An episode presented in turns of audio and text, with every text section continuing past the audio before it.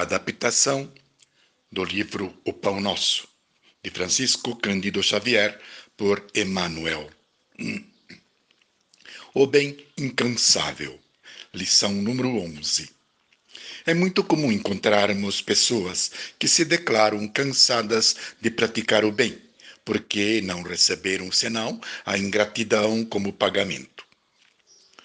Quem faz o bem na espera do reconhecimento e da gratidão ou qualquer outra recompensa ou vantagem de interesse particular, na zona do imediatismo, com certeza não terá sua recompensa na vida futura, no mundo espiritual. Deus permite às vezes que sejamos alvo de, da ingratidão para testar nossa perseverança no bem. Um benefício praticado jamais se perde e no momento justo virá a nosso favor, mesmo que seja na próxima reencarnação. Da mesma forma também, o mal que praticamos retornará. Quando Jesus nos recomendou: Não convideis vossos amigos, mas os pobres e estropiados, está, re, está se referindo aos nossos, a nossos irmãos mais necessitados.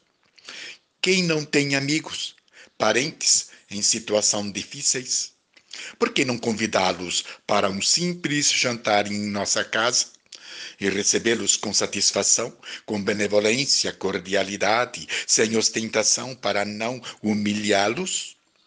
Quando nos sentirmos cansados de praticar o bem, tenhamos prudência, prudência de refletirmos melhor sobre as razões que nos induzem a esse tipo de tédio depois de termos praticado bem que supostamente julgamos haver semeado.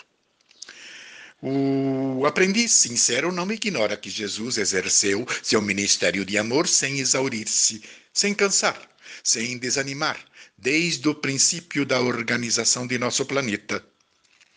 Olhando para nós mesmos, quantas vezes o Mestre sentiu o espinho da ingratidão? Quando negamos-lo não cumprindo com seus ensinamentos, mas nem mesmo com nossos desvios voluntários e às vezes criminosos, jamais esgotou a paciência do Cristo, que se mantém ao nosso lado, corrigindo, amando, tolerando e edificando, abrindo nos seus braços misericordiosos para o trabalho de renovação. Se ele nos tem suportado e esperado através de tantos séculos, por que não podemos experimentar de ânimo firme algumas pequenas decepções, como o espinho da ingratidão, em algumas circunstâncias da, da nossa vida? Se nos sentimos cansados da prática do bem, é porque ainda não encontramos, nos encontramos, né, nos primeiros degraus do progresso ou do, no, no primeiro estágio evolutivo. E esta atitude de servir ainda nos traz a intenção de receber recompensa pelo bem praticado, algo mais imediato, mais palpável, que fale mais perto de nosso ego, que é o reconhecimento alheio. É porque ainda não foi possível nos libertar do mal impregnado em nosso íntimo. A observação de Paulo de Tarso aos Tessalonicenses, portanto, é muito justa. E vós, irmãos, não vos canseis de fazer o bem.